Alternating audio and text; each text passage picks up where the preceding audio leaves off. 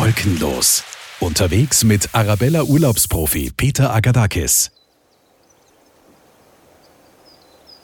Von Nürnberg fährt man ungefähr 20 Minuten mit der Bahn und steigt aus in Hersbruck und dann ist man inmitten von Natur pur. Da stehe ich jetzt zusammen inmitten dieser Natur mit der Petra Hoffmann. Sie ist die Tourismuschefin vom Nürnberger Land, so heißt nämlich hier diese Region. Und dem Rainer Wölfl, er ist ein Hirt und ein Naturphilosoph, der Wanderwege entwickelt und so weiter. Hallo, Servus, grüße euch. Jetzt wollte ich mal die Petra Hoffmann fragen. Nürnberger Land, wo sind wir denn da ganz genau? Also wir sind jetzt im Osten von Nürnberg, äh, mitten in der Fränkischen Alb oder jetzt hier genau in der Hersbrucker Alb.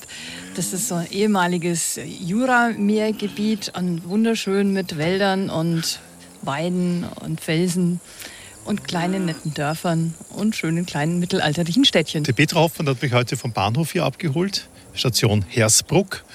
Und dann sind wir unterwegs gewesen mit dem Auto. Ich, ich muss dazu sagen, mit dem E-Auto, weil hier legt man ganz großen Wert darauf, dass man ökologisch vorgeht.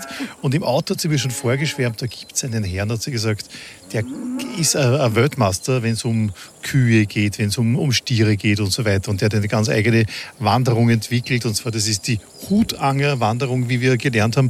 Und diesen Herrn begrüße ich jetzt auch. Das ist eben der Rainer. Noch einmal Servus. Hallo, Servus. Wir waren jetzt gerade auf einer Weide und ehrlich gesagt, in meinem Leben, ich habe mich mit Kühen nie so sehr beschäftigt. Bin jetzt draufgekommen, dass das eigentlich sehr intelligente Tiere sind, dass die gruppendynamische Tiere sind und dass man eigentlich von den Kühen, Rainer, sehr viel lernen kann als Menschen, oder? Ja, ich denke mal, allgemein vom Umgang mit Tieren kann man auch sehr viel im Umgang mit den Menschen lernen. Ich möchte zuerst einmal auf die Wanderung eingehen und dann möchte ich noch näher auf die Situation mit deinen Kühen eingehen. Hut, Anger, Wanderung. Hut kommt von Hüten, oder? Ja, ja also es ist ein, ein äh, Be Begriff, der fürs Nürnberger Land typisch ist. Da geht es um alte Allmendweiden, also Weideflächen, die äh, für die Dorfgemeinschaft zur gemeinschaftlichen Nutzung waren. Und die heißen halt bei uns Hutanger. Also Hut vom Hüten und Anger vom Angratz, was so viel heißt wie wildes, ungepflügtes Grasland. Das heißt, es sind immer Flächen, die nicht gepflügt wurden, die noch nie gedüngt wurden, die noch nie gespritzt wurden, die immer eigentlich schon ewige Weiden waren. Hügelig, da kann man schon ordentlich rauf und runter gehen, das ist sehr schön. Also dementsprechend eine richtig gesunde Wanderung machen, oder? Ja, und die Hasburger ist eine typische Mittelgebirgslandschaft. Sie ist sehr kleinteilig. Wir sind nicht umsonst eine äh, Hotspot-Region der biologischen Vielfalt. Bei uns gibt es eigentlich an Flora und Fauna noch alles Mögliche zu sehen und zu erleben. Und es macht eben diese Kleinteiligkeit aus und der Wechsel zwischen Offenland, Waldflächen, Wiesen, Weiden, kleinen Äckern. Und nach diesem Grad haben wir eigentlich auch den Wanderweg gelegt. Der beginnt in Kirchen-Sittenbach und hat zwei Schleifen mit jeweils zwölf Kilometer und führt jeweils zu äh, acht oder neun Hutangern, wo man einfach einen Eindruck bekommen kann, wie diese jetzt aktuell bewirtschaftet werden und auch dann mal sich drunter stellen kann unter die mächtigen Eichen, die auf diesen Flächen stehen oder von den Obstbäumen mal einen Apfel ne nehmen darauf auf den Obstflächen. Also es gibt sehr viel, viel gestaltete Flächen. Und die Weiden oder diese Anger, die sind dann beweidet, das heißt, man hat teilweise dann Kühe drauf, nicht? Ja, also es waren historisch gesehen die Hersburger Alb schon immer ein Rinderweidegebiet. Hersburger ist auch das Zentrum der, der fränkischen Hirtenkultur. Und bei uns gab es noch Hirten bis in die 60er Jahre hinein, die dann die Rinder der Dorfgemeinschaft auf die jeweiligen Flächen gebracht haben. Du arbeitest genau für wen? Ich arbeite für, für das Naturschutzzentrum Wenglandpark. Das ist eine Ökostation des Bundes Naturschutzschutz und äh, finanziert wird, wird meine Stelle über den Bayerischen Naturschutzfonds. Deine Betätigung oder deine Tätigkeit hier ist welche? Ich bin eigentlich bin ich jetzt mehr Hirte. Also das heißt, äh, wir, wir haben als Naturschutzzentrum einen eigenen landwirtschaftlichen Betrieb mit 86 Hektar Fläche. Wir haben 60 Hektar Weidefläche und haben sieben Einzelherden, die, die ich das Jahr über dann draußen betreue. Die kommen im Frühjahr raus und im Herbst holen wir sie wieder, wieder Super. rein.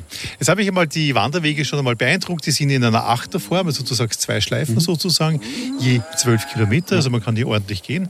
Das aber, was mich so besonders fasziniert hat, ist der Umgang mit Kühen, mit dem Hirten, mhm. dem Rainer hier unterwegs. Wir sind in die Weide reingegangen, über den Elektrozaun drüber gekraxelt, was man natürlich äh, immer liest, überall in allen Medien. Ja, nicht äh, hineingehen und ich, ich, zum ersten Mal in meinem Leben habe das gemacht. Es waren ungefähr, ich sage jetzt einmal 30, 40 Kühe drinnen, kann man sagen, und ein mhm. Bulle. Richtig. Und ja. ich habe Angst gekriegt. Ja, also das ist auch der Grund, warum man als äh, fremder Mensch nicht zu den Kühen reingehen sollte, weil ohne Begleitung ist es ein bisschen problematisch, zu Mutterkühen reinzugehen, weil die haben ihre Kälber dabei, auf die sie natürlich aufpassen. Und ist der Bulle auch noch da, dessen Job ja auch ist, äh, auf die Tiere aufzupassen. Also auf keinen Fall Weide betreten mit Mutterkühen. Der Rainer hat das auf jeden Fall sehr im Griff gehabt. Zweimal, da kam eine Kuh auf uns zu, die hat dann ihn ein bisschen schief angeschaut, sage ich jetzt einmal. Da hat er sofort gewusst, okay, da muss ich jetzt einschreiten und hat halt nur eine kleine Bewegung gemacht und die Kuh hat sofort darauf reagiert. Dann kam ungefähr nach 15 Minuten der Bulle höchstpersönlich, hat dann nachgeschaut. Der kam hautnah auf uns zu. Ich, ich, ich wirklich schon mir gedacht, oh Gott, jetzt, wenn wir das nicht mehr unter Kontrolle haben. Und er hat das so elegant gelöst, eine kleine Handbewegung. Der Bulle hat verstanden, okay, die drei Herrschaften sind hier in unserer Weide beschäftigt, die plaudern viel. Ich lasse die jetzt mal in Ruhe und die machen eh nichts Böses. War das ungefähr so? Ja, also für mich war es ehrlich gesagt nicht so gefährlich. Naja, dein Puls war normal. Aber Bei mir ist es völlig normal, in die Herde rein, rein, rein, reinzugehen und mit Tieren zu arbeiten. Aber es ist schon so, dass die Tiere natürlich beeindruckend sind. Und wenn man noch gar nichts mit äh, Kühen zu tun hat, die natürlich durchaus äh, auch die Men Menschen beeindrucken können. Wir machen auch regelmäßig Führungen. Wir machen auch äh, mit dem Philipp Wenz auch Kuhflüsterkurse, wo man sowas auch mal erleben kann. Dann. kann man das, was ich erlebt habe, und mich hat das sehr beeindruckt. Also ich bin in der Welt viel unterwegs, wie man weiß, aber äh, so etwas wie heute, das war sicherlich eines meiner tollen Erlebnisse. Kann man das buchen bei euch? Ja, also ich mache re re regelmäßig auch Führungen, Hutangerführungen. Äh, man kann mich auch beim Naturschutzzentrum auch buchen für eine Extraführung äh, für Gruppen und äh, ähnliches. Dann. Und dann erlebt man ähnliches wie heute Petra und ich. Ja, wenn, wenn sich die Men Menschen auch richtig benehmen, dann dürfen sie mit auf die Weide in Begleitung. Dann kann man auch die Kühe mal aus der Nähe. Petra, wie ist es dir gegangen? Also ich, ich gebe es zu, mein Puls war leicht erhöht, weil wenn der Bulle auf mich zugeht, dann denke ich mir, oh je, beim Stierkampf unlängst in, in Sevilla war das auch ähnlich. Wie ist es dir gegangen? Also ich war da eigentlich deutlich entspannter, denke ich. Ich kenne den Rainer einfach schon so lange und ich weiß, dass der seine Kühe im Griff hat und auch den Bullen im Griff hat. Deswegen hat mir das jetzt eigentlich gar nichts ausgemacht. Aber doch ist es beeindruckend, oder? Ja, auf jeden Fall. Ich meine, so ein Stier, der hat ja auch ähm, Größe. Der ist ja nicht so ganz klein und hat, bringt auch ein bisschen was auf die Waage. Wenn der so auf einen zukommt, ja, beeindruckend ist es auf jeden Fall. Ja, also und wenn man dann weiß, wie man damit umgeht, und das hat der Rainer super gezeigt, denke ich, hätte man nur eine kleine Handbewegung gemacht hat und der ist dann weggegangen, so nach dem Motto, okay, ich verstehe, ihr wollt alleine sein. Wenn man falsch reagiert, dann könnte der Bulle das missverstehen oder für, sich vielleicht sogar richtig verstehen und geht zum Angriff über. Und dann wird es blöd, nicht? Äh, richtig, und deswegen würde ich jetzt auch nicht allein dahin gehen, Ja, weil ja, ich ja. das auch nicht im Griff hätte. Also Denke ich nur- mal, gell? Also, nur mit ja. Rainer. Na, nur mit Rainer. Also macht Nee. das alles nur mit Rainer. Genau. Gut. Und der Rainer macht auch dementsprechend Kurse. Ich arbeite aber mit ähm, Philipp Wenz zusammen. Das ist, äh, der macht ähm, das System Low Stress Stockmanship und der schult den ruhigen, sicheren Umgang mit Tieren. Hauptsächlich für Profis, also für andere Mu- Mutterkuhhalter, aber auch für Privatpersonen mache ich es im Rahmen unseres äh, Patenschaftsprojektes. Das auf Management-Ebene anzubieten, sind wir jetzt gerade am Arbeiten dran. Das wird aber sehr spannend werden, weil ich glaube, dass eben gewisse Situationen im Leben, also im Wirtschaftsleben, in, im Konzern oder wo auch immer, in der Politik, egal wo, ähnlich so ein Verhalten haben wie eigentlich mit einer Rinderherde oder so, nicht? Geheim ist eigentlich nur die Körpersprache. Die Tiere sind sehr klar in ihrer Wahr- Wahrnehmung und wenn man klar in seiner Darstellung ist, dann reagieren die auch drauf. Also der Kuh ist es wurscht, welchen Titel das ich habe Mhm. Ja, und wie viel ja. Geld ich verd- verdiene. Die fragt bloß, ob ich das auch so meine, was ich mache. Genau, und genau. Wenn ich sage, ja, ich meine das auch so, dann arbeitet auch die Kuh mit. Und es gibt halt zwei, zwei Elemente. Das eine ist ähm, Ver- Ver- Vertrauen und das andere ist Respekt. Und da zwischen muss, muss, muss man sich bewegen. Also es geht nicht darum, Kühe zu scheuchen, dass die zu viel Respekt haben. Es geht aber auch nicht darum, mit Kühen zu kuscheln, dass sie zu viel Ver- Vertrauen haben. Also Genau, es geht genau. zwischendrin. Da muss ich einfach Genau, ja. bewegen.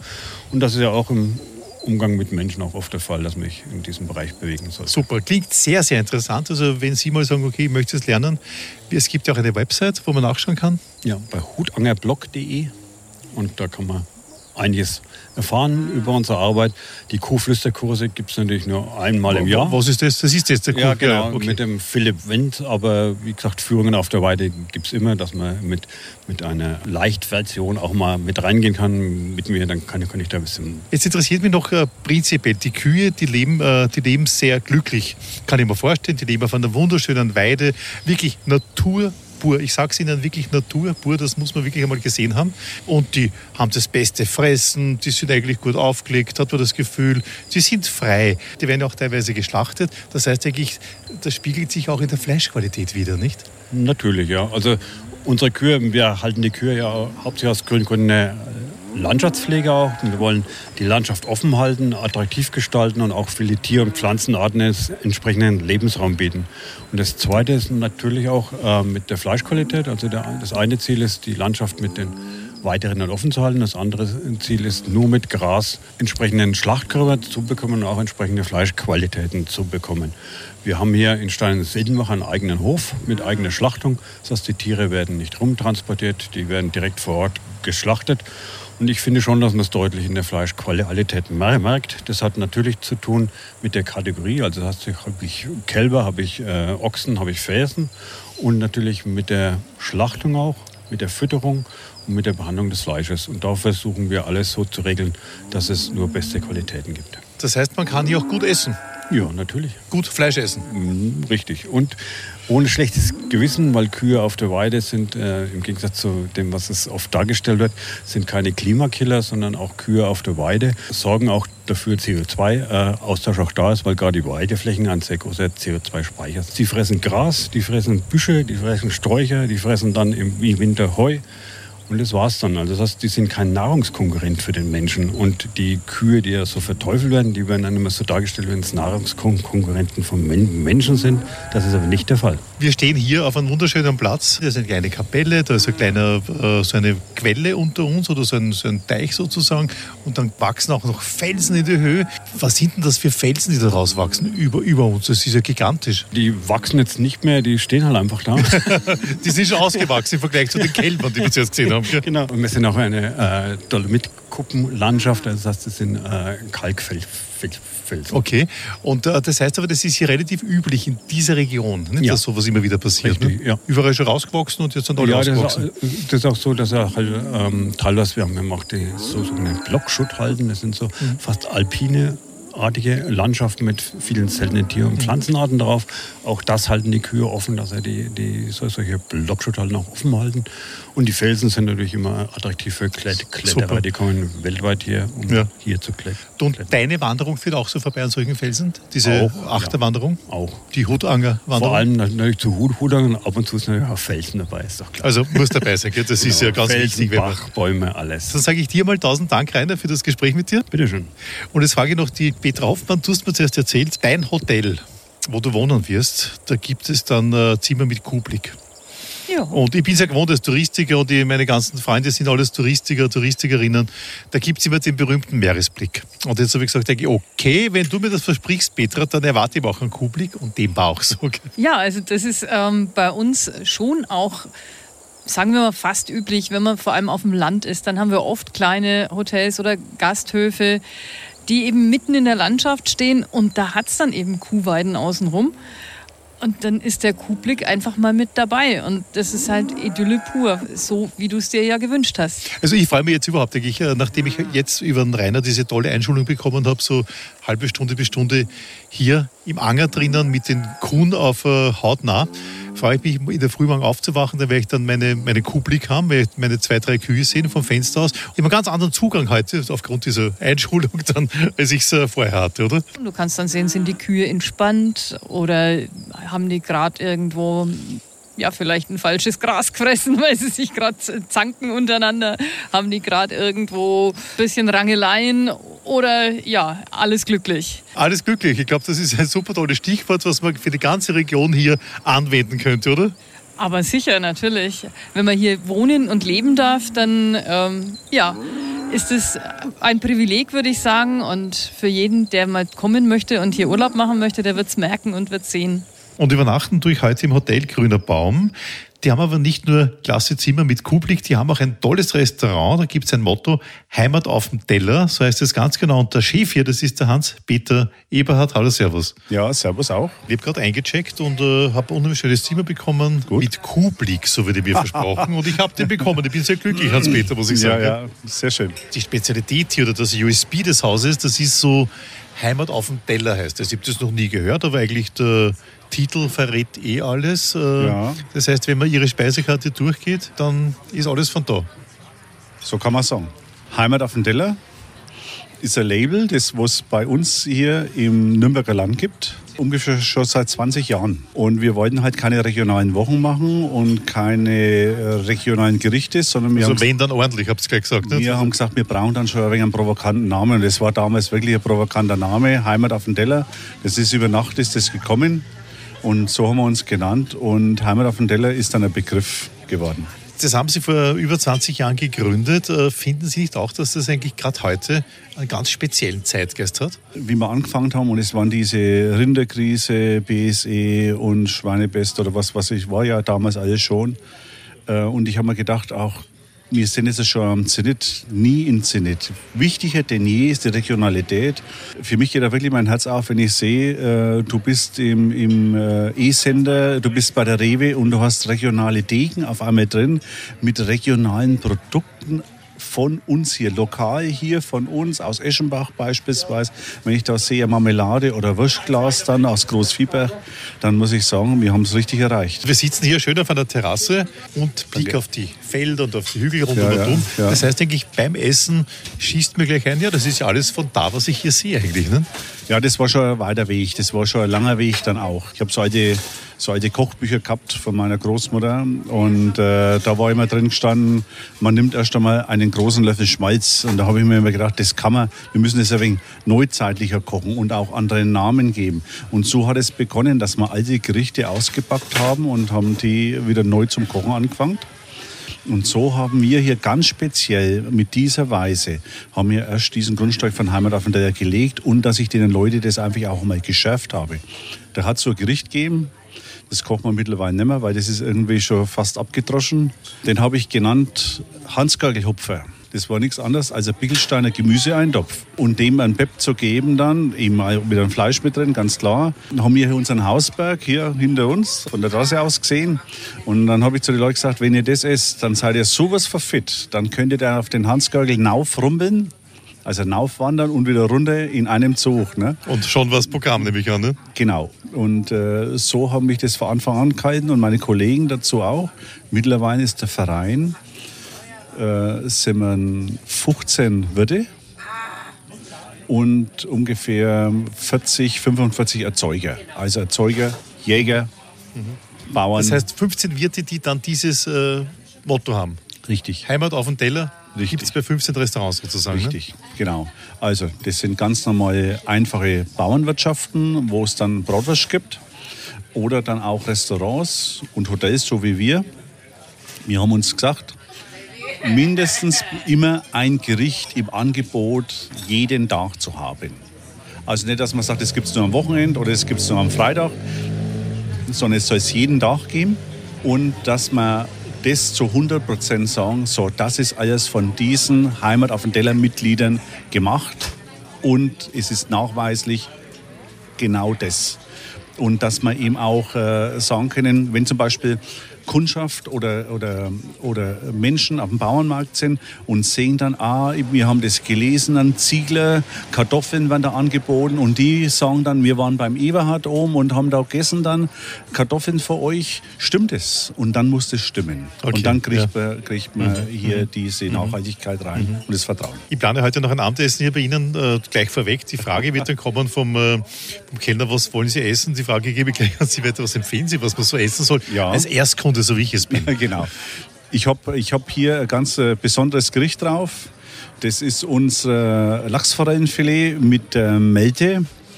Äh, die Melte muss ich aber weiter ausholen.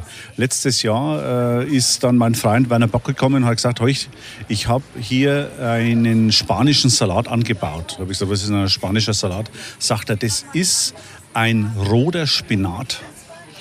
Und äh, dann habe ich gesagt, dann lass das mal sehen. Jetzt sind es Pflanzen, die, sind, die wachsen im Stadium bis auf 1,20 Meter, 1,50 Meter Höhe. Und da hast du Blätter dran und schaut aus wie ein Spinat. Schmeckt ein bisschen wie rote Beete, aber sehr fein, nicht so, nicht so derb. Und dann habe ich zu ihm gesagt, ja, und was machen wir jetzt da draus? Sagt er, das magst jetzt du. Das ist das Lachsforellenfilet auf Meldegemüse.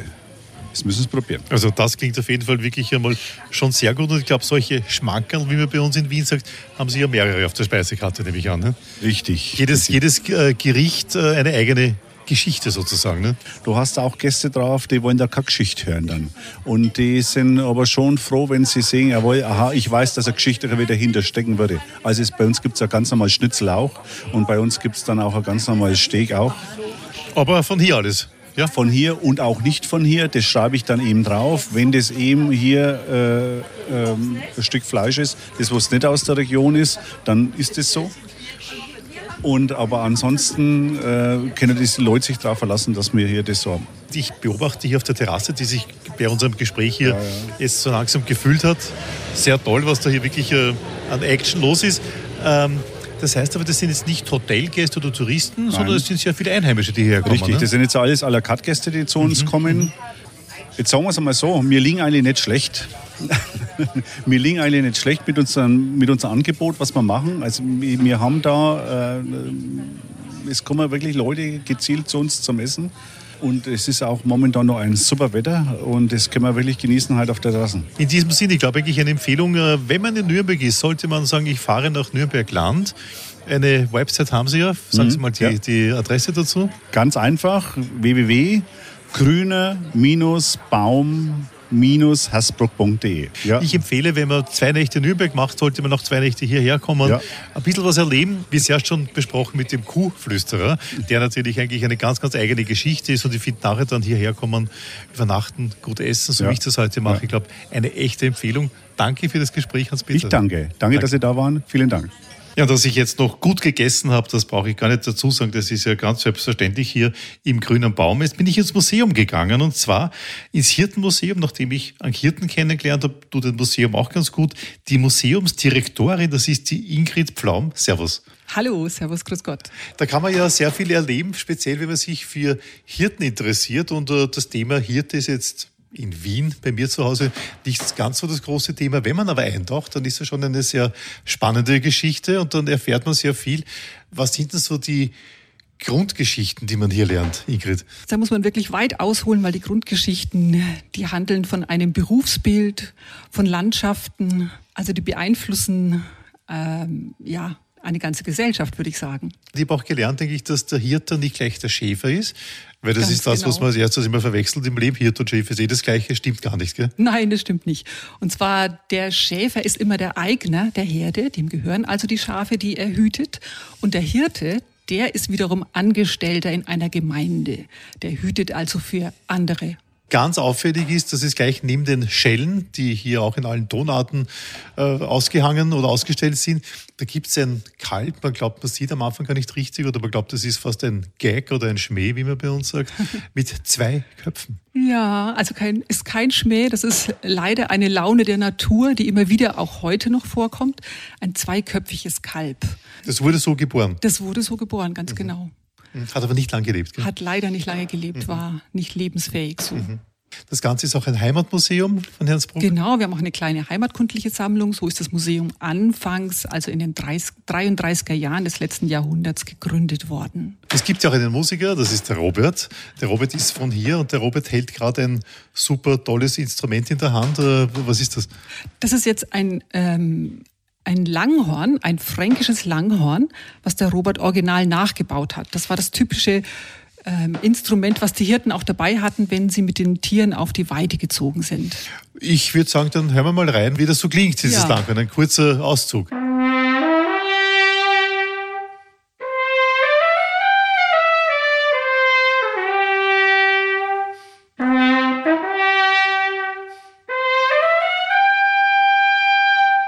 Robert, ist das schwer zu spielen, das Instrument? Ja, ich muss mich immer wieder wundern, wie das die Hirten damals als nicht ausgebildete Musiker. Du bist ja Musiker, ich du Ich bin eigentlich oder? ausgebildeter Trompeter, ja, wie die das also fertiggebracht haben, das Instrument da tagtäglich zu spielen. Wahrscheinlich, weil sie es tagtäglich gespielt haben. Also Übung es, macht den Meister, ne? Genau. Also, also um da in den, in den Lagen Melodien zu spielen, muss man relativ hoch spielen und da braucht man schon ganz schön Kraft und Ansatz, wie mhm, wir sagen. Mhm. Genau. Das Instrument, das hat auch Löcher, oder wie, wie, wie macht man das, dass so verschiedene Tonarten Na, rauskommen? Also es hat nur zwei Löcher hoffentlich, also eins, wo man reinbläst und eins, wo es rauskommt. und das all, alles andere sind die sogenannten Naturtöne, wie man es auch von den Barocktrompeten vielleicht her noch kennt. Also das, Mhm. sind, das ist in C gestimmt, das ist durch die Rohrlänge bestimmt. Und Das kann man so stimmen. Du sagst, das ist Genau. in C-Dur und äh, das macht die Rohrlänge und die Holzart wahrscheinlich, oder? Die Holzart ist jetzt eher für den Klang verantwortlich. In dem Fall habe ich jetzt Fichte genommen. Die haben früher sogar Wacholder äh, genommen, was meines Erachtens wahnsinnig schwer zum Schnitzen war, weil es ja ganz viele kleine Äste gehabt hat. Aber das ist jetzt einfach mal ein Fichtenhorn gewesen. Und wie gesagt, die Holzart bestimmt so ein bisschen die Klangfarbe und die Rohrlänge, die, äh, die legt quasi immer den Grundton fest und der ist hier C. Das heißt also, die Naturtonreihe ist auf den Ton C aufgebaut. Und die Hirten haben das früher auch können oder mussten das auch können eigentlich nicht? Die Also- mussten das können. Es gibt sogar noch überlieferte historische Rufe, also so die ersten Tonaufnahmen. Da hört man das, dass die das tatsächlich so und auch sehr virtuos gespielt haben. Wie nennt man das, äh, was du jetzt gerade gespielt hast? Das ist dann ein Aufruf? Oder Das wie? ist jetzt das, genau, das ist also ein, ein klassischer fränkischer Hirtenruf, wie er bei uns in der Region ähm, geklungen hat. Und das ist quasi ein Arbeitsaufruf. Also das hört man auch beim Motiv immer. Das war jetzt zwar nur ein Ausschnitt, aber die Motive, die enden also immer mit einer Melodie nach oben. Das heißt, es geht jetzt zur Arbeit und es ist ein Arbeitsaufruf letztendlich. Ich sagen, jetzt haben wir so viel drüber geplaudert. Vielleicht noch ein kurzer Ruf sozusagen. Ja,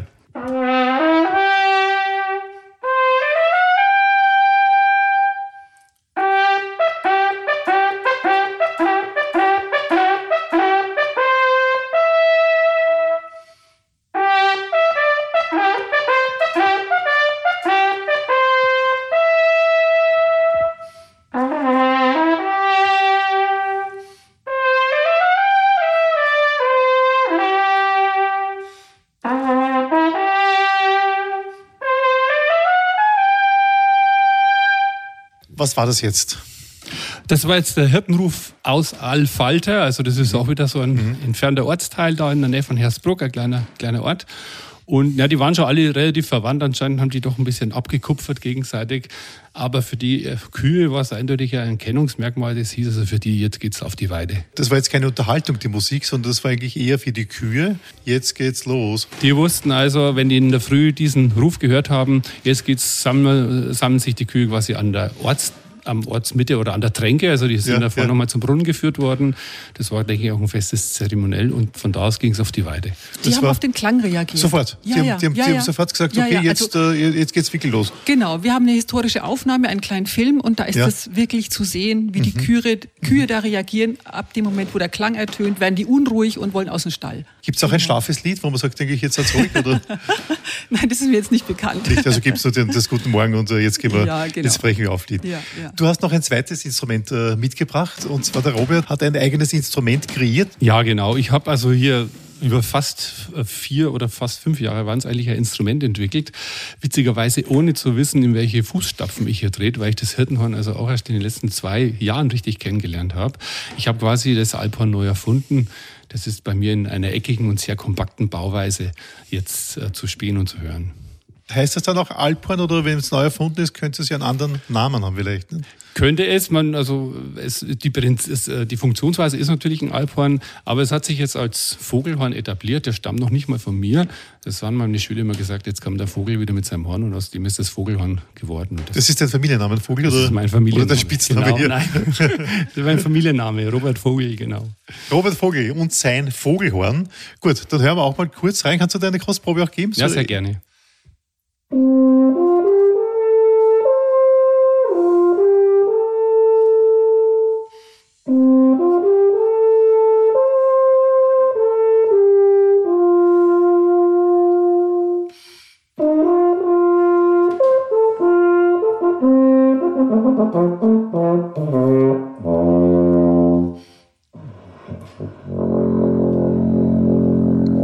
und am Schluss noch der richtig tiefe Ton raus. Gell?